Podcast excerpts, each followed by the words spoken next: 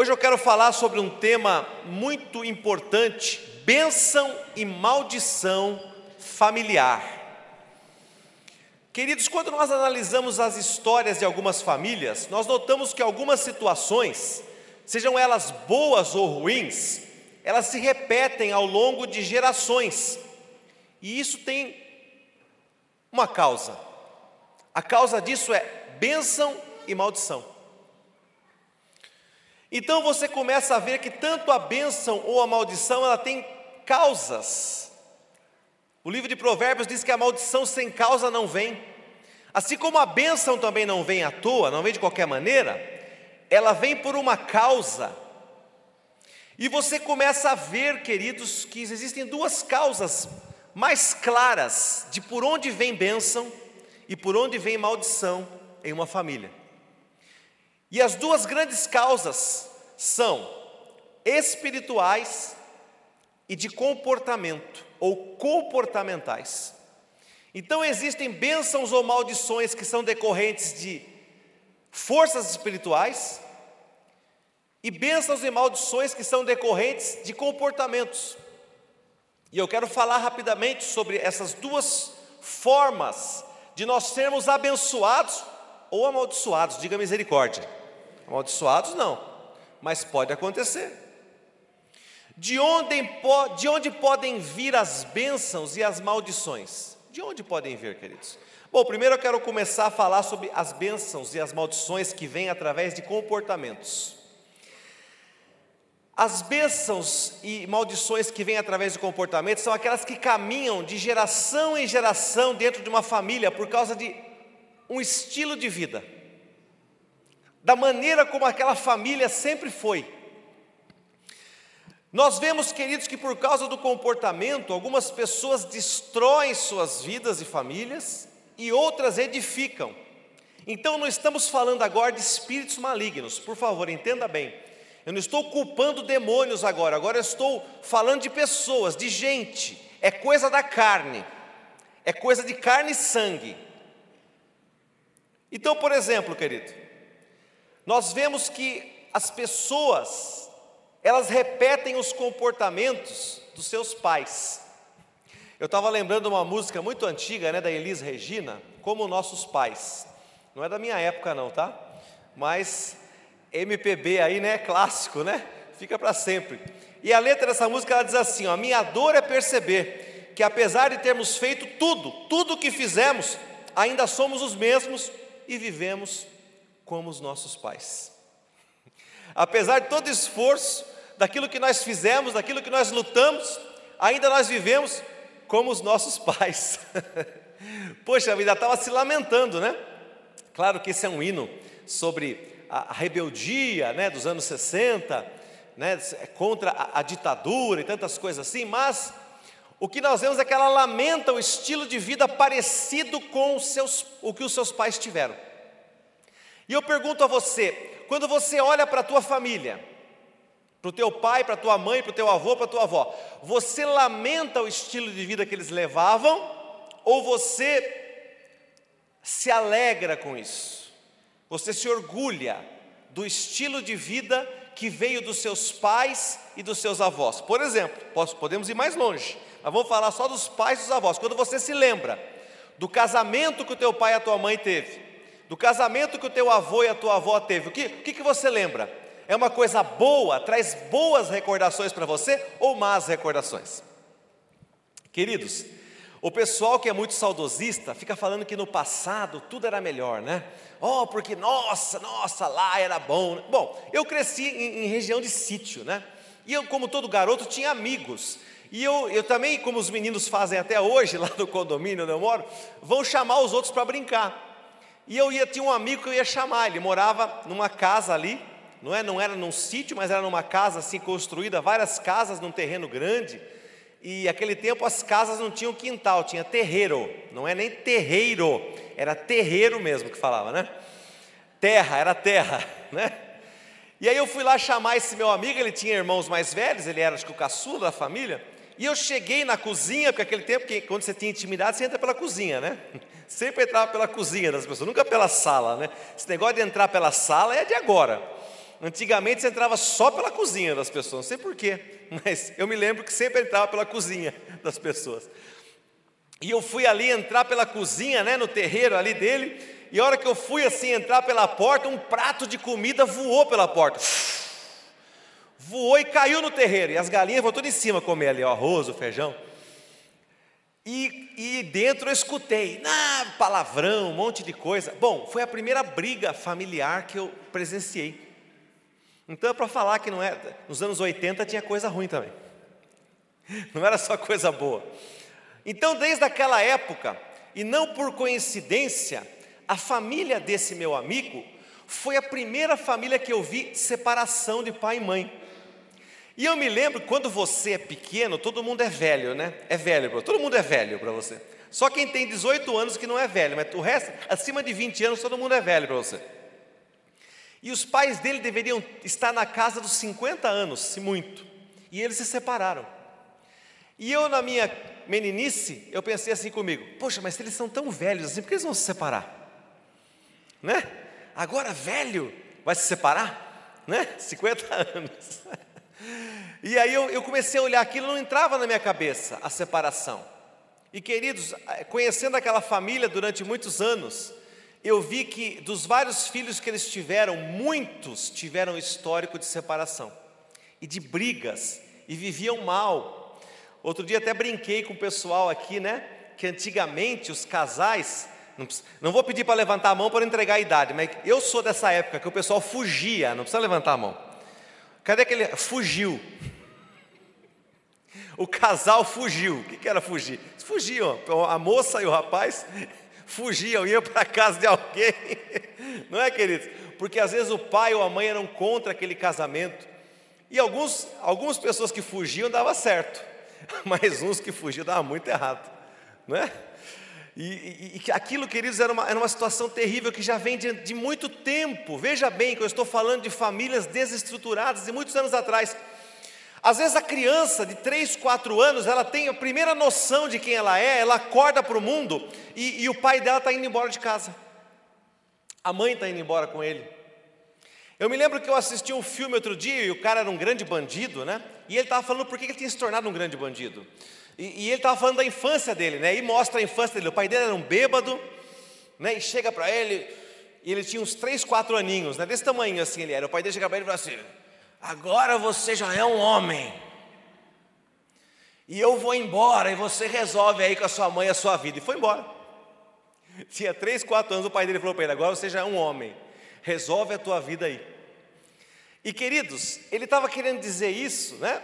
E, e o filme estava explicando direitinho que os problemas dele, ou ele ter ido para esse lado do crime, começou com a desestruturação do lar. Olha que interessante. Aquele desembargador federal William Douglas, pessoa muito culta, muito conhecida e cristão, não é? Ele estava participando de um debate, inclusive ele trabalha numa ONG de inclusão é, de, de, de negros, de minorias, para que as pessoas possam crescer mais rápido na carreira. É? Eles estavam debatendo justamente isso. Ele falou: não, nós precisamos trabalhar, e, e ele é a favor das cotas, ele é a favor que esse, essas pessoas elas queimem algumas etapas para que possa equilibrar mais a sociedade. Mas ele falou uma coisa: ele falou assim, eu concordo que muitas, muitas minorias, sejam negros, índios, ou outras têm alguma dificuldade de crescer na carreira. Isso é verdade. Mas quando nós pegamos o percentual daquelas pessoas que tiveram problemas para se desenvolver na vida, e nós olhamos para a estrutura familiar, aí nós vemos que 70% das pessoas que tiveram dificuldade de se tornarem alguém na carreira, na vida profissional, são pessoas que vieram de lares desestruturados. E aí ele diz: nesses 70%, não importa se é branco, negro ou índio.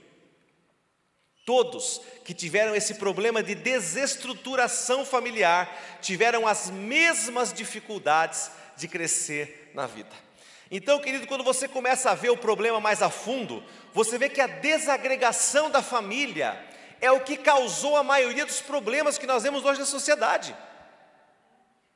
Quando nós vemos que o Brasil, quando o Brasil começou a falar em educação de filhos, educação de pessoas, não, a escola ensina, quem educa é o pai e a mãe. É diferente você ensinar matemática e você educar o comportamento de um jovem. São coisas diferentes. É porque antigamente as escolas tinham um poder maior sobre os filhos, e para o bem ou para o mal, eu acredito que de uma certa forma para o bem, eles usavam isso para colocar na cabeça das pessoas coisas certas. Por exemplo, deve ter irmãos aqui que fizeram Senai, por exemplo, né? Senai era muito rígido. Se você pegar 30 anos atrás, 40 anos atrás do Senai, é uma, uma disciplina ali dentro. Ou pessoas que estudaram no SESI, estudaram em escolas assim, é, é, é, dessa, desse, desse tipo, queridos. Escolas profissionalizantes, eram muito sérias. E colocavam na cabeça das pessoas o quê? Também uma mente de seriedade, de fazer as coisas corretas, mas a desagregação da sociedade veio por causa dos costumes. Foi passando de pai para filho, foi perdendo os valores. Então, como eu falei desse menininho que ele acordou para a vida, já viu o pai saindo de casa. Talvez você tenha vindo de um lar, querido, onde a bebida era uma coisa comum. Eu vim de um lar onde a bebida era uma coisa comum, né? Eu tinha 5, 6 anos de idade e o pessoal falava assim: Ó, oh, bota um pouco de açúcar na cerveja e dá para ele mexia com a suquinha, a cerveja, dava para a criança, cheia de espuma. Fica bom ou não? Nossa, a criança vira uma mamadeira inteira, um copo inteiro, não é? E o que acontece, querida? Aquilo lá vai quebrando, né? Vai quebrando a resistência da pessoa para a bebida. A pessoa cresce, tem um bar dentro de casa, né? Aquele bar. Aí começa a ver as pessoas bebendo, ali o pai, a mãe, aquilo, fumando não é? Meu avô e meu pai fumavam. Eu não via a hora de fumar. Porque eu tinha dentro de casa, meu avô e meu pai eram fumantes. Falavam assim: não, homem tem que fumar. Quando eu for homem, eu também vou fumar. Então, esses comportamentos, queridos, que nós vimos nossos pais praticarem, eles são coisas muito fortes dentro de nós. E você depois se pega fazendo isso e você fala: Nossa, por que eu estou fazendo isso mesmo? Porque você viu esses comportamentos na sua casa. Adultério era normal, de repente, você ver na sua família casos de traição, é, fornicação, coisas erradas, pessoas que frequentavam lugares de, enfim, cunho sexual, boates, etc. Era normal para você ver isso aí, você cresceu vendo isso. Pornografia. Muitas vezes é foi normal para você ver pornografia. Eu tinha 10 anos de idade, eu tinha um primo que era terrível. Ele pegava revistas pornográficas e jogava na mão da gente. Tinha 10, 9, 10 anos. Aí, molecada, olha isso aqui. Vocês têm que olhar isso aqui, porque senão vocês vão virar tudo mariquinha. Homem tem que gostar de mulher, toma aqui a revista. Aí, queridos, o que acontece? Você cresce com aquilo, né? Dentro, aquilo veio do que? Da família, dentro da família. Comportamento. Aí a pessoa cresce, ela cresce com problema com pornografia. Por quê? Porque aquilo foi sendo colocado na mente dele desde muito cedo, como alguma coisa normal. Você pega países que foram berços do Evangelho, como por exemplo a Suécia, é o país mais pervertido e liberal, talvez, da Europa hoje. Tudo que existe pornografia é produzido na Suécia. E, era o, e nós fomos evangelizados pelos suecos. Os missionários que vieram para o Brasil pegar, pregar a palavra eram suecos. Agora você olha para esse país hoje, você vê como está. Ah, mas a Suécia é um país de primeiro mundo, eu não estou falando de grana. Eu estou falando de como essas pessoas lidam com a sua vida espiritual e com os seus costumes. Então, queridos, Jeremias capítulo 22, verso 21, tem algo que mostra isso de uma maneira muito clara, na RA, por gentileza. Falei contigo na tua prosperidade, mas tu disseste: Não ouvirei. Tem sido este o teu caminho desde a tua mocidade, pois nunca destes ouvidos a minha voz. Ou seja, aquilo que você pratica desde muito cedo, acaba virando um comportamento para a vida toda. Por isso a Bíblia diz: instrui a criança no caminho que deve andar, que mesmo quando ela for grande não se desviará dele. E aqui mostra isso. Eu não vou ouvir a, a voz do, do Senhor, de Deus, não vou ouvir a voz dos meus pais, porque desde cedo eu fui desacostumado. Aqui está falando sobre costumes e hábitos, comportamentos. Eu fui desacostumado a ouvir, então eu não ouço. Quando eu cresço, eu não ouço. Agora, queridos, é, vamos aqui para Jeremias 13, 23, na NVI também. Agora, na NVI, por favor, 13, 23, na NVI. Olha o que está dizendo aqui. Será que o etíope pode mudar a sua pele? Ou o leopardo as suas pintas? Assim também vocês são incapazes de fazer o bem. Agora leia comigo, igreja, bem alto, vamos lá. Vocês que estão acostumados a praticar o mal. Então, você pode se acostumar a praticar o mal. Você pode vir de uma família que ela é acostumada a praticar o mal. Tudo se resolve na base da violência, por exemplo. Graças a Deus eu nunca vi meu pai e minha mãe se agredirem. Mas pode ser que você teve essa infelicidade, que você presenciou seu pai e sua mãe se agredirem. Alguns lembram do, do vô e da avó se agredindo. Olha como uma coisa antiga. Aí de repente você tem um problema na sua casa, de repente você está levantando a mão para tua mulher, para teu marido, e você não sabe de onde veio aquele comportamento. Veio dos anos em que você viu essas coisas. Violência de pai com o filho, por exemplo. A Bíblia nos ensina a corrigir o filho, mas não bater nele até matar, machucar. Queridos, tinha gente que cresceu em um lar onde o pai e a mãe batia com o que tinha na mão. Eu lembro de um amigo meu que ele falava: meu pai, me, eu fazia coisa errada na frente do meu pai, se ele tivesse com um pedaço de pau, ele batia com um pedaço de pau, se tivesse com a cinta, ele batia com a cinta, se tivesse com uma gaiola de passarinho, ele tacava a gaiola em mim.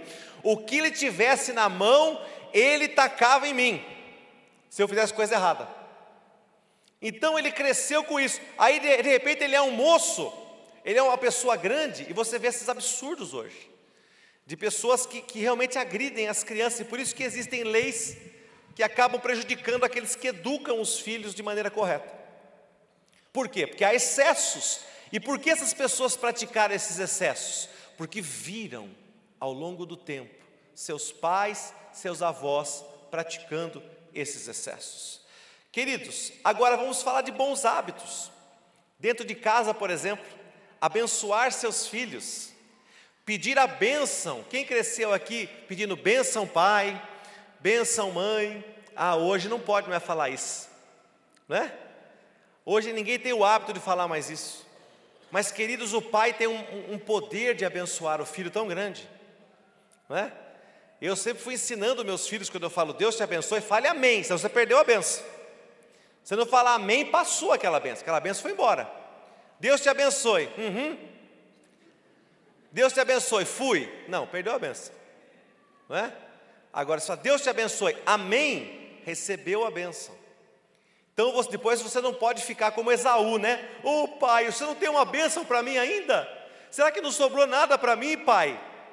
Ele lamentou ter perdido a bênção paterna. Esse é um bom costume. Falar boas palavras, fazer as refeições juntos. Tem gente que é, fala assim: hoje nós vamos almoçar junto. Quer aconteceu alguma coisa? Ah, porque se a gente vai comer junto, o bicho vai pegar, a conversa vai ser séria. O que, que é? Porque cada um almoça, não é que eles, eu sei, eu fui adolescente dentro de casa. Eu tinha 15, 16 anos, era assim, eu ia na cozinha, fazia o prato e ia para o quarto. Ou ia para a televisão. Entenderam? Quando eu cresci, quando eu me converti, eu fui entendendo o valor da comunhão, a importância de estar junto. E quando eu me casei, mais ainda, eu, quando eu me casei já em Cristo, eu decidi que a minha vida seria diferente com os meus filhos, que nós íamos fazer as refeições juntas. E custa isso, dá trabalho, porque cada um tem um ritmo dentro de casa. Mas você precisa se esforçar. E se cada um tem um ritmo durante a semana e, e é difícil de conciliar este ritmo, pelo menos um dia na semana. você tem que fazer essas refeições juntos. Nós temos que entender o poder da mesa que une a família. Os meus patrões atuais, grandes empresários, eles são em três irmãos, vieram do Líbano. Hoje são pessoas milionárias, um já faleceu. Mas eles, esses irmãos casados, eles tinham o seguinte hábito: toda terça-feira nós jantamos juntos. Se nós estivermos no Brasil, nós estivermos aqui, todos jantamos juntos. Os irmãos casados, já era avô, cada um tinha uma família, porque eles vieram lá de trás, querido, e toda terça-feira eles jantavam juntos. É até bonito de ver mais de 70 anos, 80 anos jantando junto, terça-feira à noite, que eles fazendo uma refeição juntos. Então você imagina, e o que aconteceu? Nunca as famílias se separaram, nunca tiveram briga de sociedade. Quando o primeiro fechou os olhos e os velhinhos saíram dos negócios, o que, que os, os primos fizeram? Sai daqui! É, não quero saber. Por quê? Não tinha essa união. Não é que a união viesse apenas da refeição, mas a refeição era algo que os ligava, que os tornava íntimos. É o que Jesus disse: quando alguém que come com você te trai, a traição é muito maior. Ele fala acerca de Judas, aquele que coloca a mão no prato comigo é o que vai me trair. Quer dizer, quando você faz uma refeição com alguém, aquilo é intimidade. Quando você faz uma refeição com a sua família, aquilo é uma intimidade grande, e você não pode abrir mão disso, lute por isso. Lute por fazer as refeições juntos, para estarem juntos nisso, para ter bons hábitos. Diálogo, querido, precisa conversar. Ah, esse aqui é muito quieto, muito fechado. Não, abra sua boca, converse com seus filhos, puxe assunto, é muito importante demonstrações de amor. Às vezes o filho não gosta muito, mas é importante você, de vez em quando, dar um abraço, dar um beijo, tentar, né? vai crescendo, vai fugindo de você. Mas é importante você lutar para que o seu filho saiba que você é alguém que tem alegria de abraçá-lo, prazer de abraçá-lo. Isso é importante demais. Porque, queridos, se nós não abraçarmos nossos filhos, alguém vai abraçar. Todos nós precisamos de abraço, não é? Você já viu até, existe a terapia do abraço, é uma coisa muito forte. Você vê que, eu já vi até é, pessoas filmando na rua, né? Vem aqui ganha um abraço, um abraço fraterno mesmo. E as pessoas vão lá, que muitas delas choram quando são abraçadas na rua, do nada. Por que você está chorando? Só porque eu estou te abraçando. O poder que tem um abraço. Então abrace seu filho, abrace sua esposa, abrace seu cônjuge. É tão importante isso, que essa demonstração de amor dentro de casa, isso gera, querido, um ambiente saudável. Quantos estão entendendo? Digam amém, Jesus. Glória a Deus. Palavras, principalmente palavras, querido. Provérbios 18, 21, na NVI, por gentileza. Palavras. Vamos ler juntos, bem alto esse versículo, na versão que está no telão. Vamos lá? A língua tem poder sobre a vida e sobre a morte. Os que gostam de usá-la comerão do seu fruto. A língua tem poder sobre a vida. A língua tem poder sobre a morte. Sua língua dentro da sua casa está sendo usada com poder para promover vida ou morte? Essa é a pergunta dessa noite. Vida ou morte estão sendo semeadas através da sua língua dentro de casa? Quando nós dizemos palavras negativas dentro de casa, queridos, nós estamos promovendo morte, um ambiente desagregador. Você começa a falar, ah, mas esse menino aqui não sei, não vai para frente. Você é burro, você não gosta de estudar, você não vai ser ninguém. Queridos, palavras que destroem a autoestima, que tiram a confiança dos seus filhos. Não, não, não, você não pode ser aquele pai, né, valentão, o pai Rambo. Eu lembro que tinha um, uns amigos meus que o pai falava assim: se você vier aqui na, machucado, porque você apanhou na rua, você vai apanhar de mim também. Pode vir machucado, mas fala que você ganhou, que você bateu. Olha que tipo de ensinamento. Está né? Tá ensinando a ser violento. Não, querido. Ensine através de palavras o seu filho, a sua filha a ser uma pessoa amorosa. Crie, promova um ambiente saudável com a sua boca, porque a boca sim, a boca tem poder de abençoar e a boca tem poder de amaldiçoar. Tem gente que fala assim: "Eu não acredito nisso". Olha o que diz aqui em Tiago, capítulo 3, verso 9 e 10. Diz assim, Tiago 3, 9 e 10: Com a língua bendizemos ao Senhor e Pai, e com ela amaldiçoamos os homens, feitos à semelhança de Deus. Da mesma boca procedem bênção e maldição. Meus irmãos, não pode ser assim. Quer dizer que a boca tem poder de trazer maldição, sim. A boca tem poder de trazer coisas ruins, coisas negativas. Queridos, muitas pessoas casaram com o, o, o, homem, a mulher que o seu pai e a sua mãe não sonhava, não desejava, e o pai e a mãe foi incapaz de abençoar aquele casamento.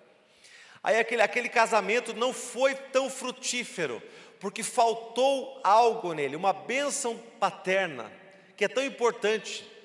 Você liberar uma bênção para o teu filho, para a tua filha que vai se casar. É tão importante você já desenhar o futuro dos seus filhos e profetizar sobre eles. Eu trabalho com uma pessoa que ele é judeu, né? E as pessoas não têm mais muitos filhos, né? Mas ele já tem quatro. É, também com o dinheiro que ele tem, podia ter dez, né? Mas, queridos, a verdade é a seguinte: ele está no quarto filho. Aí outro dia eu brinquei com ele, né? Falei assim: vem mais aí, né? Eu falei para ele: vem agora. Ele falou assim: está faltando um para a área de marketing. Quer dizer, ele já deu um destino para cada filho. Ele começou a falar: ó, esse aqui vai cuidar da indústria, esse aqui vai ser o comercial, isso aqui vai ser o financeiro, e ele foi dando destino para os bebês. Na cabeça dele, cada filho ia cuidar de uma parte da empresa. Ele via dessa forma. Queridos, isso aí, por mais que você, você tenha sido criado por um sistema de ensino que diga, deixe seu filho ser quem você quiser, o sistema judaico-cristão, no qual nós nos baseamos como seguidores da palavra de Deus, ele é baseado em pais que apontam caminhos para seus filhos. Pais que mostram o futuro, olha, se você for por aqui é um bom caminho. Eu gostaria muito que você seguisse esse caminho. E via de regra, eles são muito bem-sucedidos. Olhe para a vida deles e você vai ver que esse é um modelo de sucesso. Então você deve seguir e aprender com essas pessoas mas a boca tem um poder de, de, maldição muito grande. Eu me lembro quando o pastor Eibe pregou aqui numa conferência de células, lá no templo menor ainda. Ele estava pregando sobre perdão. E ele falou que ele pregou sobre bênção e maldição, né, naquela noite. E depois do culto, uma pessoa o procurou. Falou, pastor Eibe, ore por mim, põe a mão na minha cabeça e repreenda que eu estou debaixo de maldição. Ele falou, como que é isso, rapaz? Me conte.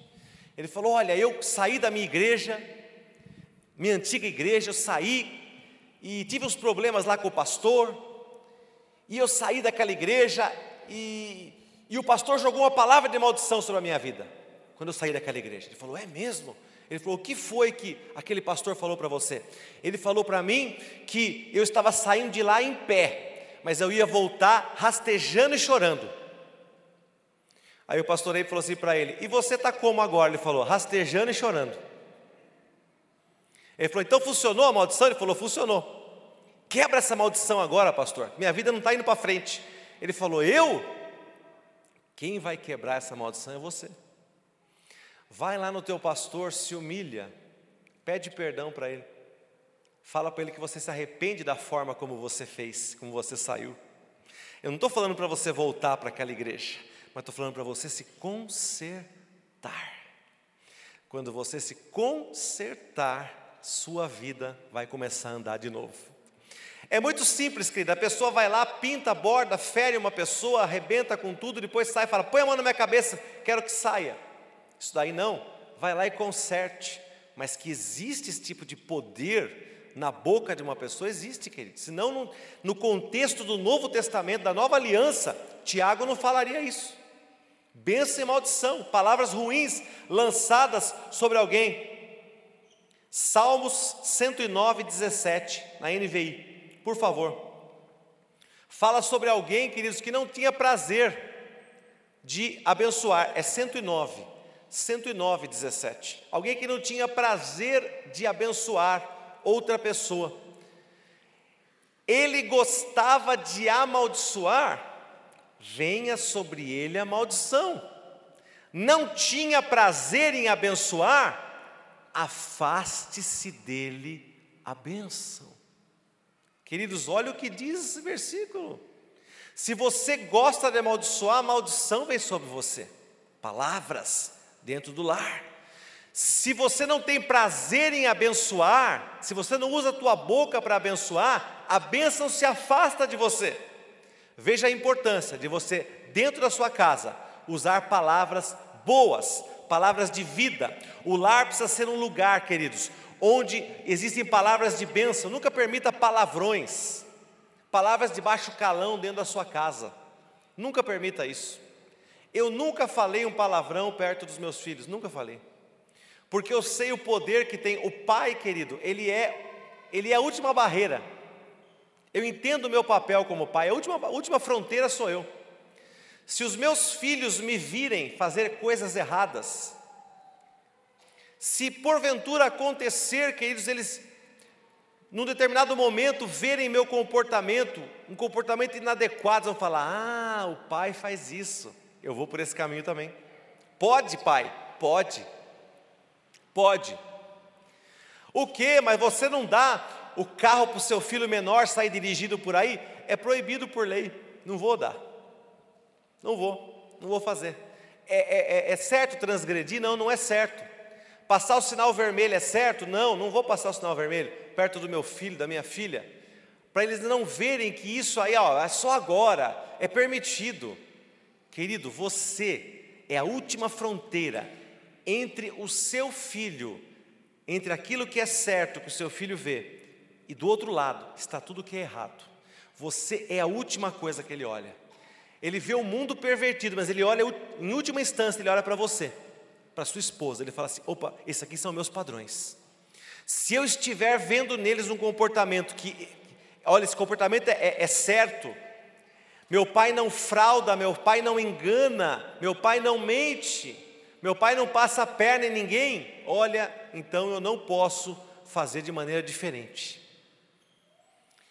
Pode ter certeza, querido, que muita desonestidade que nós vemos hoje, né? Aí você olha aquele político antigo, né? Você fala para ele, oh, agora vem a nova geração. Aí eu estou apresentando aqui, eu estou lançando meu filho na política, meu filho, meu filho é esse, meu filho. Aí o filho dele, com 22 anos, começa a roubar também. Por quê? Oh, mas eu pensei que estava renovando a política. Não, meu pai sempre foi um ladrão. Meu avô era um coronel, pintava, bordava, e aí fala: renovação na política, vote no filho do governador. Renovação na política, vote no filho do prefeito. Não, não vai ter renovação coisa nenhuma. Se aquele homem não era uma pessoa honesta, não tem renovação coisa nenhuma. E eles vão perpetuando, querido. Por isso que se perpetua o mal, né? Eu estava numa cidade aqui do interior, tem um, um político conhecido, foi até presidente da Lesp, né? Aí elegeu o filho dele vereador na cidade, 18 anos de idade. Na primeira eleição que disputou, o primeiro título que ele tirou, entrou de vereador, nas costas do pai. Cresceu, acompanhei a carreira desse menino. Hoje já é deputado, um dos mais votados de São Paulo. Por quê? Porque o pai foi colocando, mas quem conhece a família não vota. Quem conhece o passado não vota. Então, querida, a maneira de você perpetuar o bem é você sendo uma pessoa boa e passando bons princípios para os seus filhos. E a maneira de perpetuar o mal não precisa ensinar. Isaías capítulo 30, verso 21 na RA. Isaías 30, 21 na RA. Leia comigo bem alto, por gentileza, junto comigo, vamos lá. Quando te desviares para a direita e quando te desviares para a esquerda, teus ouvidos ouvirão atrás de ti uma palavra dizendo: Este é o caminho, andai por ele. Olha, querido, quem tem princípio tem uma voz. Você pode chamar isso de consciência, Você pode chamar isso de Espírito Santo, depende do entendimento que você tem acerca disso. Mas quando você tem princípios, quando você recebeu uma palavra na tua vida com força desde pequeno, ou quando mesmo depois de grande você se permitiu ser transformado pelo poder de Deus, você diz quando as coisas vão escorregar para um lado ruim, há uma voz dentro de você, uma voz atrás de você, gostei disso que diz: Esse é o caminho, andai por ele. Que os seus filhos, que as suas filhas, que os nossos filhos, que você sempre tem essa voz de Deus na tua consciência, no teu interior, dizendo: Este é o caminho, não é esse que está indo, não, não vá por ele, esse é o caminho, andai por ele. Quantos aqui querem essa voz? Digam amém, Jesus, aleluia. O que eu posso fazer a respeito, querido? Concluindo essa mensagem. O que eu posso fazer a respeito, pastor? Bênção e maldição, como é que eu posso mudar isso na minha vida? Deuteronômio capítulo 30, verso 19. Diga para quem está ao seu lado: boa notícia, você pode escolher. Você pode escolher. O céu e a terra tomam hoje por testemunhas contra ti, que te propus a vida e a morte, a bênção e a maldição. Escolhe, pois, a vida para que vivas tu e a tua descendência. Você pode escolher. Você não, não, não precisa ser assim. A sua vida não precisa terminar assim. Independente de como você aprendeu lá atrás com seus pais, com seus avós, sua vida não precisa ser assim. Você tem o direito de escolher a vida. Quem é a vida? A vida é Jesus, caminho, verdade, vida, Jesus. Aleluia! Escolhe, pois, a vida para que vivas, escolha Jesus. Salmo 119, agora sim, 133. 119, 133. Firma os meus passos na tua palavra. Agora leia bem alto comigo. E não me domine iniquidade alguma então, primeiro, você pode escolher. Segundo, você pode orar a Deus, pedindo que a iniquidade não te domine. Querido, uma coisa é pecar, a outra é ser dominado pelo pecado. É isso que esse versículo está dizendo. Uma coisa é pecar, a outra é ser dominado. Se você cai uma vez, isso é humano. Agora, quando aquele pecado é recorrente, quando você vai, está sempre ali, é como aquela pessoa Olha, eu, a pessoa acabou acontecendo uma tragédia, ele, ele adulterou, isso é terrível, é terrível isso. Mas aconteceram sete tragédias, ele adulterou sete vezes, com sete mulheres diferentes. Isso aí já não é mais um pecado, é o domínio do pecado, é o domínio da iniquidade. Veja, queridos, e você pode orar. Então, primeiro, você pode escolher Segundo, você pode orar. Firma os meus passos na tua palavra, Senhor. O Salmo 119 fala do poder da palavra inteiro. Leia na sua casa. Você pode orar, Senhor, firma os meus passos na tua palavra e não me domine iniquidade alguma. Quando você percebe que a iniquidade está te dominando, que algum tipo de pecado e comportamento errado está te dominando, você precisa orar a Deus para que você seja liberto disso em nome de Jesus. Último versículo da noite, Gálatas capítulo 3, versos 13 e 14. O grupo já pode estar aqui. Diz assim, querido, e é, isso é o mais lindo de todos: Cristo nos resgatou da maldição da lei, fazendo-se Ele próprio maldição em nosso lugar, porque está escrito: Maldito todo aquele que for pendurado em madeiro. Versículo 14: Para que a bênção de Abraão chegasse aos gentios em Jesus Cristo, a fim de que recebêssemos pela fé o Espírito prometido. Querido, Cristo te resgata, Ele tem o poder. Escolhe, pois, a vida, escolhe Jesus para que vivas. Quando você escolhe Jesus, Ele tem o poder de cancelar as maldições na tua vida. Se você ainda pensa que carrega alguma coisa vinda da tua família, seja ela comportamental, você precisa se livrar desses comportamentos, como nossos pais. Queridos, ah, quando você se lembra das coisas boas que seu pai e sua mãe faziam e você também faz, você se alegra. Mas quando você se lembra das coisas ruins que seu pai e sua mãe faziam, e você está fazendo igualzinho, você fala: Eu jurei que eu não ia fazer igual minha mãe, estou fazendo igual. Jurei que eu não ia fazer igual meu pai, estou fazendo igual. Por que isso acontece, querido? Seu comportamento. Você, pode, você não precisa ser assim. Não precisa continuar assim. Você pode romper com esse ciclo a tua história pode ser diferente. Em Cristo a sua história pode ser diferente. Você nessa noite recebe poder e capacitação de Deus para fazer as coisas diferentes na tua vida com os teus filhos. Você ainda não tem filhos, mas você pode ser diferente com a tua esposa. Você pode ser diferente, querido, ainda solteiro, como filho dentro da casa do teu pai e da tua mãe. Você ainda pode viver uma vida diferente. Há poder em Jesus para que isso aconteça. Quantos creem, digam amém. Eu creio nisso, aleluia. Eu vou pedir para você fechar os seus olhos. E nessa noite, Cristo pode reescrever histórias. Não precisa terminar assim. Talvez a sua vida você olhou para ela e disse assim: Eu, eu acho que é, eu me acostumei a fazer o mal, me acostumei a fazer as coisas erradas. Eu não, não consigo sair desse círculo vicioso. Mas Jesus tem poder para quebrar isso, querido, e colocar algo novo na tua vida. Fazer novas experiências, novas, novas situações se levantarem, o amor pode florescer dentro da tua casa. Você precisa receber Jesus todos os dias. Como diz, todo dia o pecado vem e te chama, todo dia vem as tentações e te chama, mas eu escolho Deus. Eu escolho ser amigo de Deus, eu escolho Cristo todo dia. Escolha Cristo todo dia dentro da sua casa. Escolha ter um lar onde as palavras são palavras de bênção, de afirmação, de sucesso, incentivo. Escolha fazer as refeições juntos. Escolha abençoar seus filhos. Escolha ser abençoado pelos seus pais.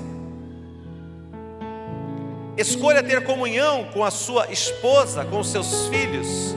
Escolha fazer da sua casa não um templo para você assistir TV, mas um lugar onde você conversa, onde você abre seu coração, não um lugar onde cada um tem sua vida, não é um hotel onde você se, se encontra num lounge para conversar de vez em quando, não. A sua casa é um lugar de aconchego, seja no teu quarto, no quarto do teu filho, na cozinha, onde for. É um lugar de bênção a tua casa. Querido, se você tem um comportamento que te afeta, ore a Deus, peça ao Senhor, meu Deus, me livra desse comportamento, me livra dessa situação. E se você ainda não tem Jesus como seu Senhor e Salvador, nessa noite eu faço um convite para você. Você pode reescrever a sua história através de receber Jesus como seu Senhor e Salvador. Você pode hoje dizer sim para Jesus e viver um tempo novo na tua vida e fazer com que as maldições que vieram do passado, sejam de comportamento ou espirituais ou de palavras, sejam todas elas quebradas, e você tem uma voz que vai dizer para você todos os dias: Este é o caminho, e você não vai se desviar nem para a direita nem para a esquerda, porque o poder de Deus está sobre a tua vida. Se alguém aqui nessa noite, quando a igreja toda está de olhos fechados, que diz, pastor, eu quero receber Jesus hoje como meu Senhor e Salvador, a oportunidade está aberta, dê um sinal com a sua mão aí, levante a tua mão e você vai estar dizendo, eu quero Jesus. Deus te abençoe, querido, Deus te abençoe, glória a Deus, aleluia, aleluia. Isso, levante a tua mão bem alto, Deus te abençoe, aleluia. Glória a Deus. Isso. Você que nessa noite recebe Jesus como teu Senhor e Salvador, todos fiquem em pé. Deus te abençoe. Eu vejo a tua mão, filha. Deus te abençoe.